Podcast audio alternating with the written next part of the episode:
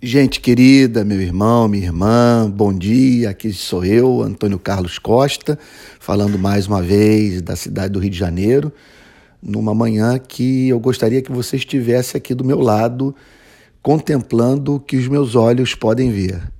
O dia está lindo, o céu límpido, e de longe eu posso ver a Serra de Petrópolis, Teresópolis, Friburgo, as montanhas lá no fundo e com algumas nuvens sobre elas, num cenário encantador. E o sol suave do inverno iluminando as árvores, o silêncio do lugar onde moro. Eu só posso louvar a Deus pela sua criação, pela revelação que ele faz de si mesmo na ordem criada. É fato no meu modo de ver, incontroverso, que Deus deixou inúmeras pistas da sua existência no universo. Em primeiro lugar, nós temos que lidar com a existência nua e crua das coisas. Essa é a primeira questão da filosofia. Alguém já disse que a questão filosófica básica é que algo há e não que nada há. Algo existe e tem que ser explicado.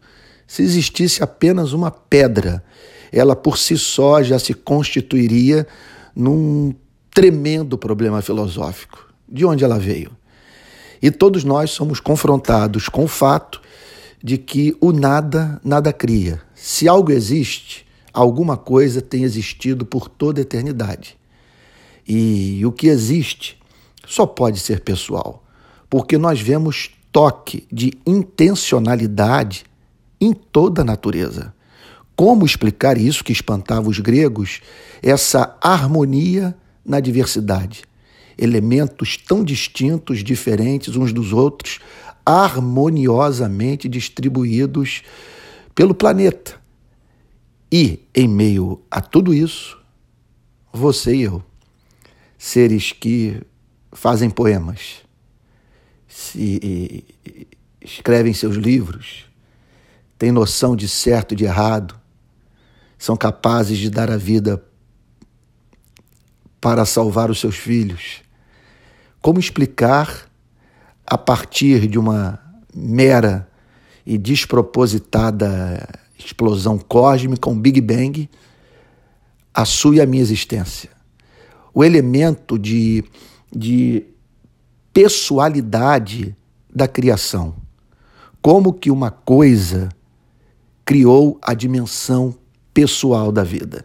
E tudo isso me encanta nessa manhã, quando eu olho para a natureza, nesse inverno delicioso da minha cidade, e eu imagino que você pode dizer o mesmo sobre o lugar onde mora, ainda que você more num lugar muito pobre, pelo menos é, acredito que ali onde você se encontra, dá para divisar algo da criação de Deus, infelizmente, transformado é, em pobreza pelo homem, mas que ainda assim, de alguma forma, mesmo que oculta sobre o nosso uh, egoísmo, revela a doçura, a beleza, a bondade do Criador. É, mudando de assunto, eu gostaria também de saudar os que estão me seguindo nas redes sociais. É interessante, eu tenho sido severamente criticado por muitos. Tem, pessoas têm me chamado de Belzebu, é, falso profeta, herege, esquerdopata, comunista. Eu já disse para todos: olha, isso não me derruba. O que me derruba é alguém de uma forma racional, com educação e baseado em fatos apresentar equívoco da minha parte. Isso me faria realmente me prostrar de joelhos e, se necessário fosse, é, pedir perdão pela asneira que saiu dos meus lábios. Mas algo de especial está acontecendo. Apesar das críticas, é, o número de seguidores ele tem só aumentado. E eu percebo que mesmo é, muitos dos críticos, a maioria esmagadora, continua seguindo. Isso é muito legal. E tenho e esses dias eu vivi a experiência de uma pessoa muito que, que, que me criticou muito severamente nas eleições passadas, que num culto do, do qual eu fui pregador, é, me procurou para expressar o seu arrependimento pelo que havia dito ao meu respeito, e nós terminamos ali abraçados e celebrando a nossa unidade em Cristo. E essa pessoa que foi tão humilde ao me pedir perdão, ela disse basicamente o seguinte: Olha, hoje, após te ouvir pregar nesse congresso, ficou evidente que você é meu irmão. Eu não poderia jamais ter falado o que falei a seu respeito nas redes sociais. E ao mesmo tempo ela me humilhou, porque me mostrou que esses que me causaram tanto prejuízo pessoal e que me ofenderam de fato, é, sabe, podem é, passar a, a, ser vistos e, e, e, e transformados em amigos. Olha, tem gente hoje que você tem como inimiga que, se você sentasse à mesa para abrir o coração e dizer o que você pensa e ouvir o que ela tem a dizer, olha, essas diferenças se, tra se transformariam em, em motivo para amizade. Como que é importante, portanto, nós praticarmos a arte de transformar inimigos em amigos. E hoje eu gostaria de deixar um recadinho aqui para as pessoas que estão me seguindo. E aqui eu encerro a, a reflexão dessa manhã. Quem você está seguindo? Você que me acompanha pelo Instagram, YouTube e, e Facebook e por aí vai. Bom, você está seguindo um cristão reformado, que significa que eu tenho muita afinidade intelectual com o pensamento cristão reformado. Você está seguindo um ativista social, uma pessoa que ama a militância nas ruas, é, em favor do direito, da justiça. Você está seguindo um jornalista, eu amo contar história, fotografar e, e escrever sobre o que eu vejo por aí, especialmente nas comunidades pobres, e é o que eu vou fazer daqui a uma semana, quando estarei em Moçambique visitando as áreas que foram devastadas pelo ciclone. E você está seguindo um teólogo. Eu amo falar sobre Cristo o Evangelho, as Escrituras Sagradas.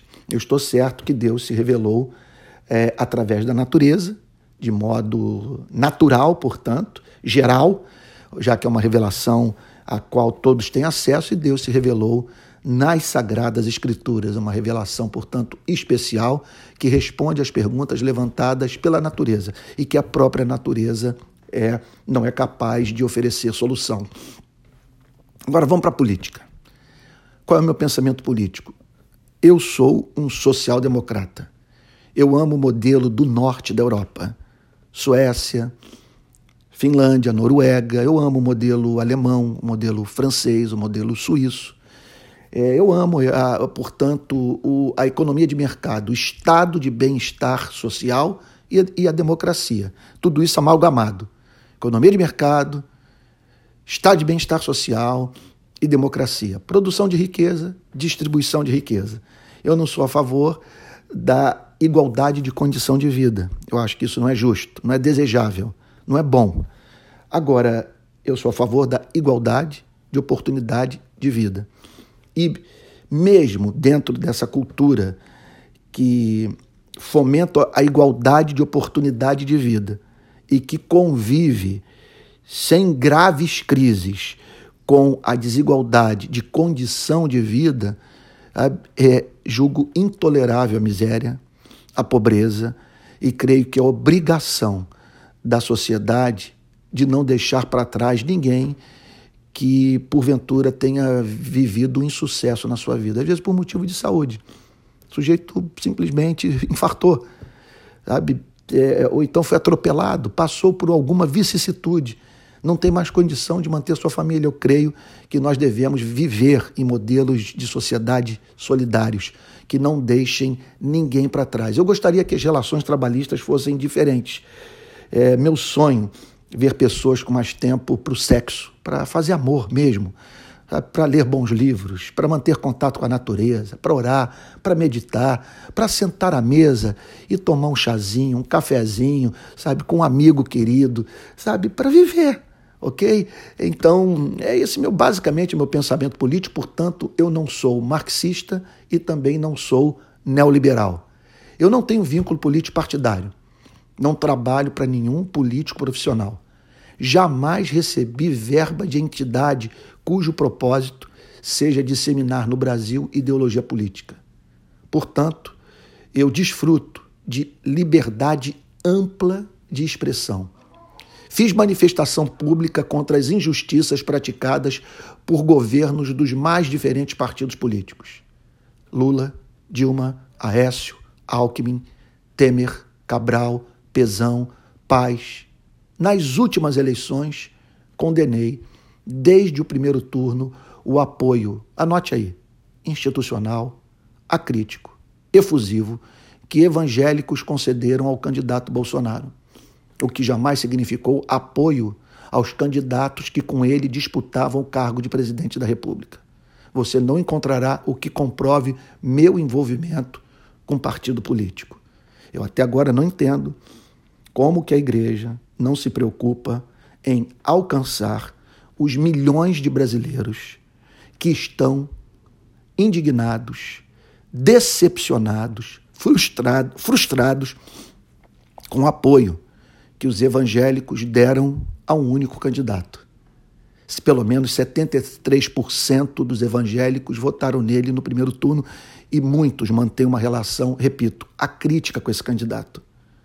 Não entendo como que a igreja não se preocupa com a consciência deles. Vamos pensar o seguinte: digamos que o candidato não seja assim tão ruim quanto muitos falam e a imprensa tem ressaltado.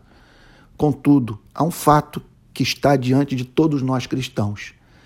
Ele causa muita indignação na vida de milhões de pessoas. Eu não estou falando de, de milhões de petistas. Eu estou falando de milhões de brasileiros que devem ser objeto da nossa preocupação. Hoje nós temos que, quer dizer, da nossa preocupação evangelística, hoje nós temos que responder uma pergunta: o que fazer para alcançar essas pessoas? Como alcançar pessoas que estão decepcionadas com o comportamento da igreja? Eu fico feliz de, com a, o meu posicionamento, você me perdoe pelo que eu vou dizer, ter deixado claro para muitos que o pensamento evangélico não foi homogêneo, que as igrejas não apoiaram em tota um candidato é, eu fico feliz, estou pagando um preço alto por isso, mas dou graças a Deus de hoje, numa universidade qualquer do Brasil, um jovem, um jovem evangélico poder dizer: nem todos apoiaram esse candidato. E há gente no nosso meio que tem mantido uma postura crítica quanto ao que esse candidato faz e fala. Eu acho isso de grande valor. Olha, o momento da vida política nacional é tão contaminado e os diferentes lados dessa disputa cometeram erros tão graves que escolher um lado a fim de dar apoio acrítico significa fechar as portas do reino dos céus para milhões de pessoas. É momento, portanto, da igreja manter uma equidistância. É momento da igreja lutar por causas e não por partidos e políticos profissionais. É momento da igreja colocar a causa do evangelho acima de qualquer outra causa. Se você julga que eu estou sendo repetitivo, entenda. Na minha, para minha cabeça, o que está em curso hoje é gravíssimo, é a página mais triste escrita pela pelas igrejas evangélicas de toda a sua história aqui no nosso país. Mas ainda é tempo de nós nos arrependermos, que não significa torcer contra, não significa boicotar o governo, significa separar o evangelho do que esse candidato diz. Bom, pois bem, é... por que dizer tudo isso ao atingir tantos seguidores e, e, e, e portanto, celebrar é, o crescimento de pessoas que me acompanham nas redes sociais, para que você conheça, em meio a tantas inverdades ditas a meu respeito, um, um pouco mais aquele que você está acompanhando por essas mesmas redes sociais. Nelas, é, eu busco propiciar é, o encontro com a beleza da vida, como também perturbar pessoas com as injustiças do mundo ajudá-las a ver o sentido da nossa existência e, por meio das lentes do Evangelho, permitir enxergar o que não seria visto de outra forma. Bom, resumindo, tudo que acabei de dizer. Em suma, eu sou discípulo de Cristo.